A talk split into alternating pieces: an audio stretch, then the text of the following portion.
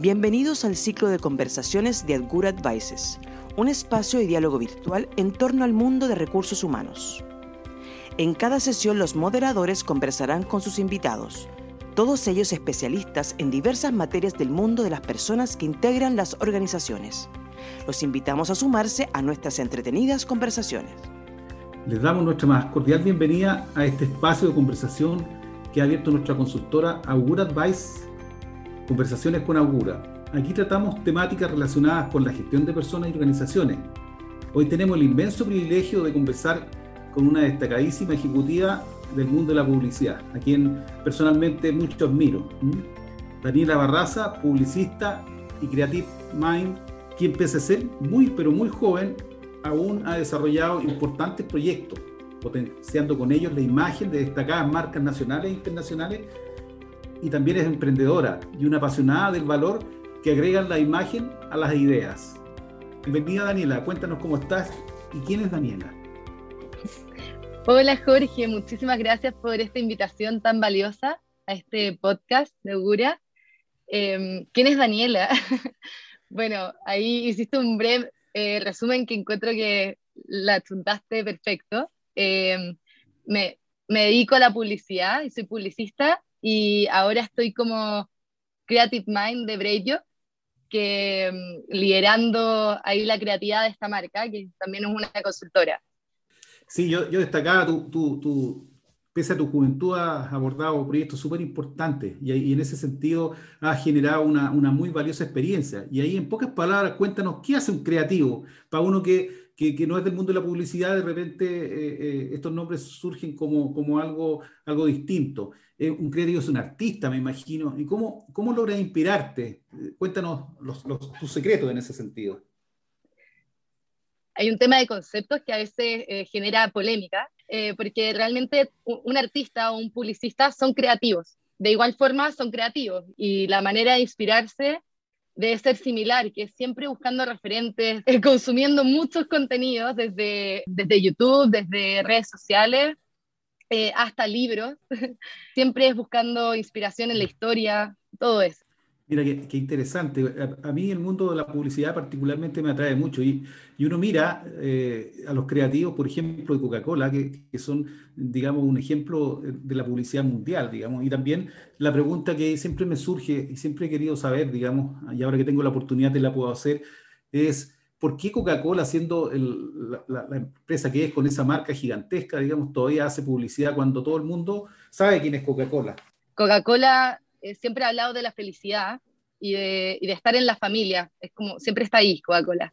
Si dejamos de decir eso, la gente se va a olvidar de, del color, se puede olvidar de la marca.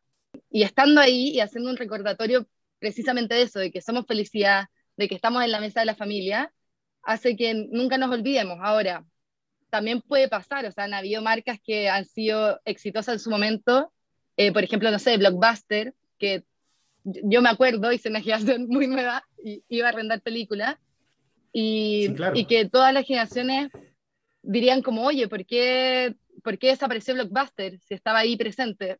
Porque tampoco se adaptó, no estuvo en las redes sociales, que, que ahí es, eh, es un gran aliado para la publicidad, eh, las redes sociales. Sí, en ese sentido, bueno, eh, ¿cuánto puede influir la marca en el éxito de un negocio que está, que está partiendo, por ejemplo? ¿Ah? Eso, de alguna manera, cuando uno inicia una, un negocio, es la, la, primera pregunta que se hace. ¿Cuánto invertir en el desarrollo de una marca y cómo va eso a influir en, en, en mi éxito? ¿Tiene, ¿Tiene influencia efectivamente? Sí, totalmente. De hecho, yo creo que es muy, muy importante. Cuando yo traje dos años en una consultora de branding, que es todo este tema de las marcas, ellos siempre partían explicando de que una marca es un producto más un relato o un producto servicio, lo cual siempre me hizo mucho sentido porque es cierto. Eh, una marca es lo que engloba estos dos. Si tu servicio no es tan bueno, pero tienes un buen relato, puede ser una gran marca. Muchas veces es bueno, pero no excelente, y el relato que te vende y eh, la identidad visual y el mundo visual de la marca te llama tanta atención que tú quieres ese producto. Eh, lo, que, lo que te envuelve, envuelve tu propósito, eh, envuelve el propósito de, y tu pasión de por qué emprendes o por qué quieres tener esa marca, por qué estás haciendo lo que haces. esa respuesta muchas veces eh, se ve reflejada en lo que es la marca. Y para eso también hay que asesorarse en eso.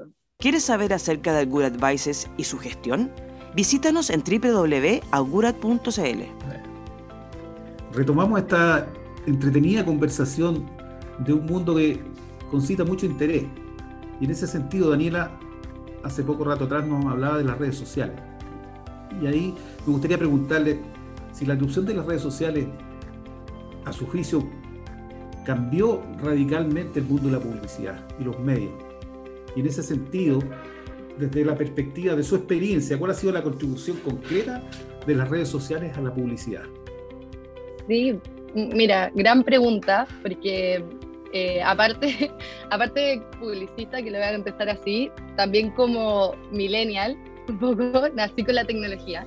y veo que yo creo que es fundamental el tema de las redes sociales y, y lo que contribuyó fue a la globalización y a, la, a visibilizar cosas que antes nadie se iba a enterar. O sea, por ejemplo, yo me meto a LinkedIn o a Instagram y veo publicidad y veo marcas que me interesan de Rusia, de China, que no entiendo mucho el lenguaje, pero que hay un traductor eh, o la información visual ya me comunica y quiero saber más de ese producto. Ese es el gran aporte eh, que tienen las redes sociales y que tienen Internet en general hacia las marcas. Sí, o sea, la, la, la, globalización impactó muy fuerte a todos los sectores y claro, la publicidad, por supuesto, en ello. Y ahí se generaron eh, nuevas, nuevas formas, digamos. Y ahí, respecto a eso, ¿qué piensas sobre los influencers? ¿Son realmente efectivos para promocionar un producto o servicio? ¿O, es una moda que va a pasar, digamos?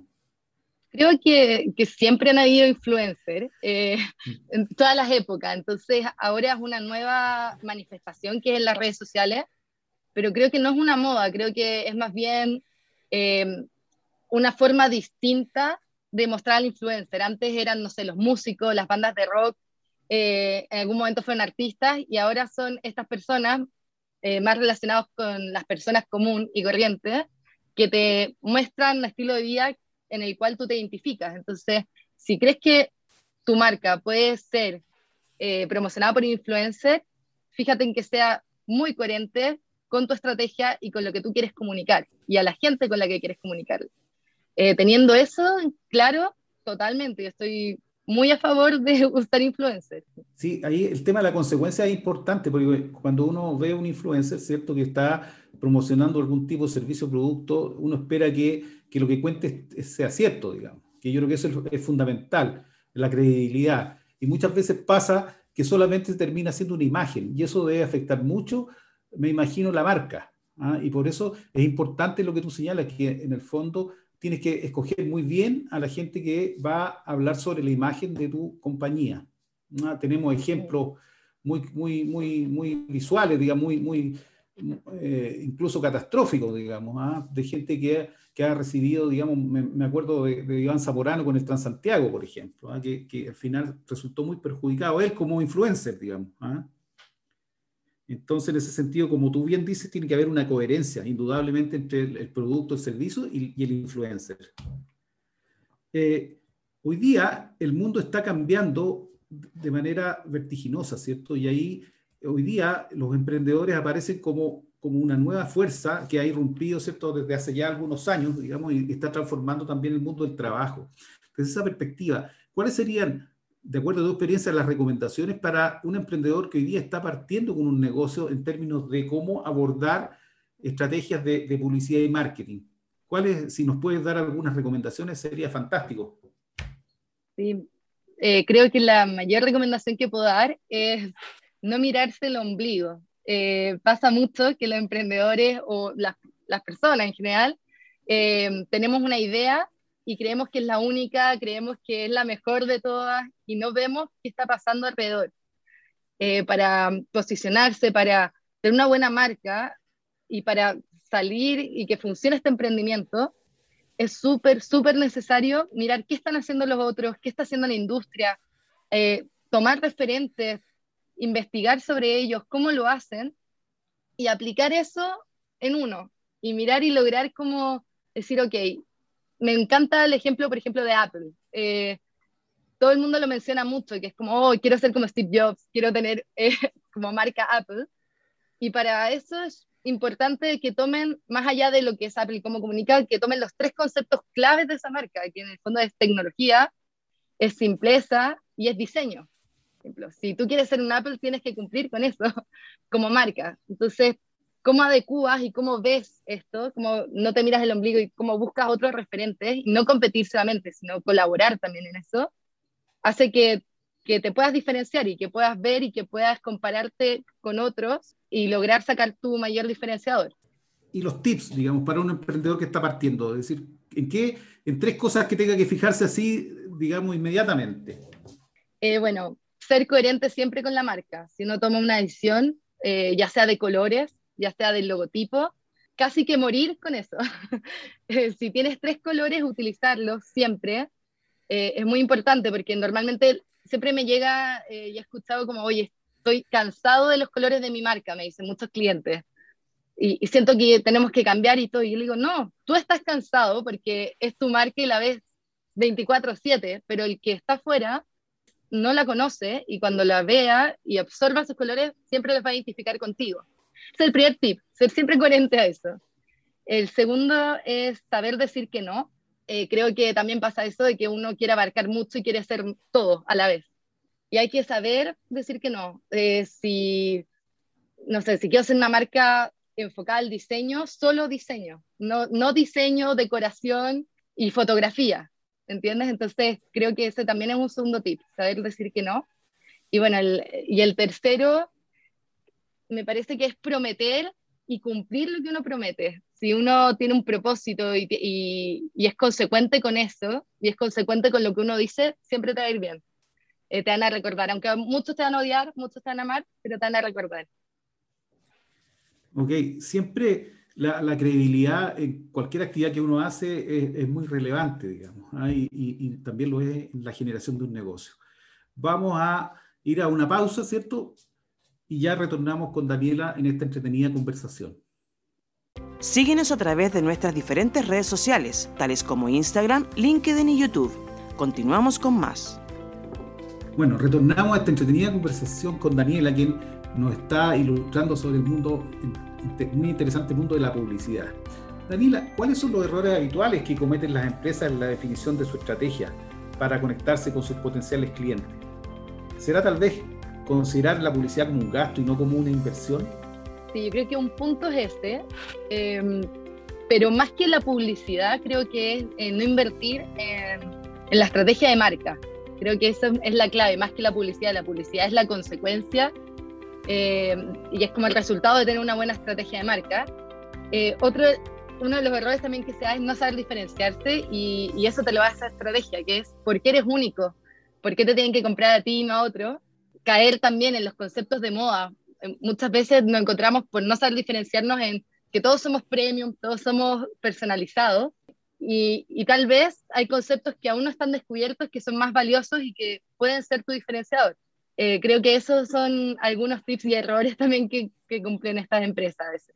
Sí, y, y, en ese orden de ideas también tiene, tiene que ver con que muchas empresas eh, que hoy día existen, ¿cierto? Y montan, que, son empresas, digamos, que vienen de muchos años, y montan un sitio web básico, ¿ah? y no lo actualizan, lo dejan ahí estático, eh, que es un, sitio fome, que no, tiene, no presta ningún servicio y, va perdiendo vigencia e interés.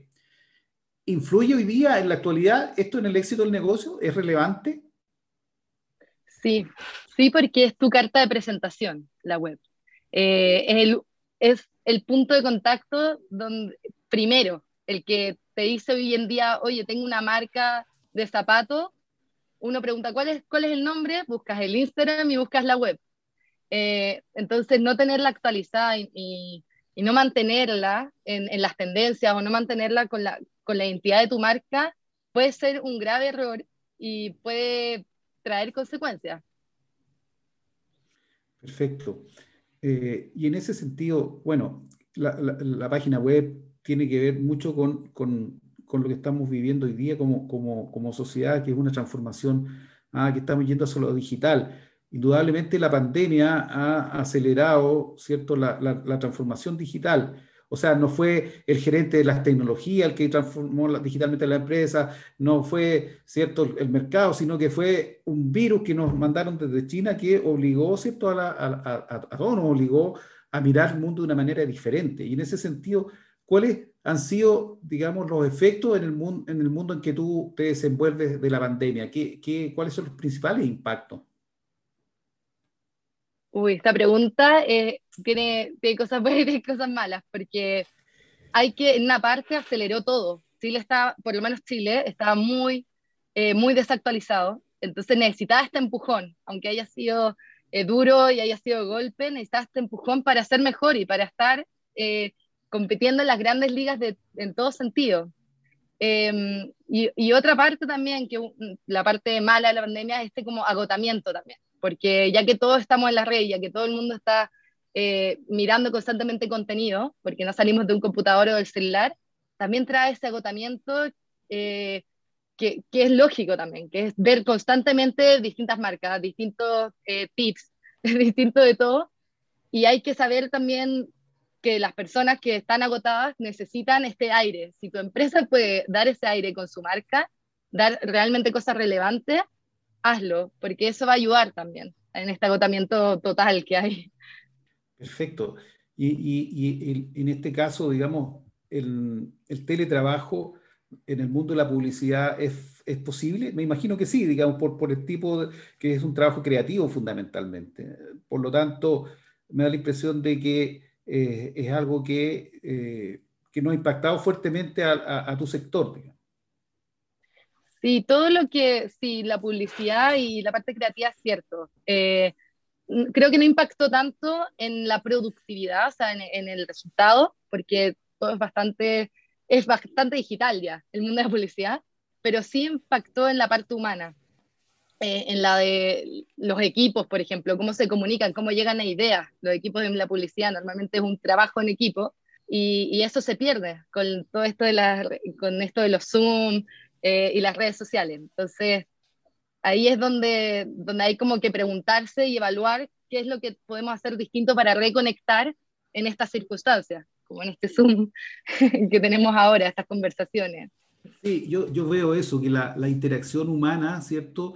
No es, eh, todavía no es reemplazable por estas plataformas digitales, digamos. ¿ah? Eh, creo que cuando uno se sienta frente a frente puede generar en el ámbito de, de, las conversaciones y las ideas mucho más, eh, puede ser mucho más productivo, digamos. Y creo que eso hay algún efecto tal vez negativo que hoy día las empresas no, no lo están mirando, porque esto está recién partiendo, digamos, y muchas empresas se han anticipado y han, han cerrado sus oficinas, ¿cierto? Y van a trabajar digitalmente forever, digamos, pero aparentemente tampoco es, es una solución, yo creo que la solución va a ser más híbrida, ¿no? A donde la gente va a tener más espacios para sus vidas personales, pero también va, va, va, a necesitar la interacción con, con, otras personas, digamos, en, forma directa. Así que, eh, como, como, te decía, eh, ha sido también esto también un aprendizaje para, para todos, digamos. Hay que hoy día tampoco tenemos conciencia de cómo va, va, va, va a evolucionar esto, digamos. Ah, a tu juicio de los próximos años, ¿cómo, cómo será el trabajo en general, hablando de todos los sectores, digamos? Creo que va a ser híbrido, creo que ese es el futuro, eh, es el equilibrio en el fondo, porque no es blanco ni es negro, es como un gris. Y creo que ahí están eh, los beneficios de ambos mundos, del mundo digital y del mundo de personas, en el fondo, de la de personas. Entonces, ese va a ser el futuro sí o sí. Perfecto. Bueno, ya vamos a ir cerrando, ¿cierto? Y en ese sentido quisiera, digamos, darte un espacio para, que, para alguna reflexión ¿ah? y para ah, que le cuentes a nuestros oyentes, ¿cierto? En qué estás, cuáles, eh, cuáles son tus proyectos. Sí, bueno, primero agradecer esta instancia porque creo que esa es la reflexión que me quedo, como estos espacios, el podcast, eh, de comunicarte con una persona y tener una conversación eh, más honesta, más tranquila también, un poco más casual, eh, contribuye a esta conexión y contribuye a que las personas estemos mejor. Y creo que hablando de marcas y todo, también, si una persona está bien, si la persona que tiene una marca o tiene un emprendimiento está bien emocionalmente y, y está seguro con lo que hace, le va a ir excelente y va a poder transmitirlo a través de su marca. Y eso es lo que el gran aporte yo creo que, que tiene estas conversaciones. Gracias, Daniela. Bueno, ha sido un grato momento que hemos pasado conversando con Daniela, muy entretenido, en torno al mundo de las personas y los negocios, la publicidad. El tiempo avanza muy rápido cuando uno está disfrutando. Agradecemos su tiempo y su disposición para eh, atender nuestra invitación y a los oyentes agradecemos su acompañamiento y los dejamos súper invitados a una próxima sesión de este ciclo de conversaciones con Augura. Les invitamos a visitarnos en nuestro sitio web augura.cl y a seguirnos en nuestras redes sociales, LinkedIn, Instagram, Spotify y en YouTube, donde podrán acceder cierto a este, a este ciclo de conversaciones de Augura. Te esperamos en el siguiente ciclo de conversaciones con Augura. Gracias por acompañarnos en esta edición. Recuerda compartir este podcast.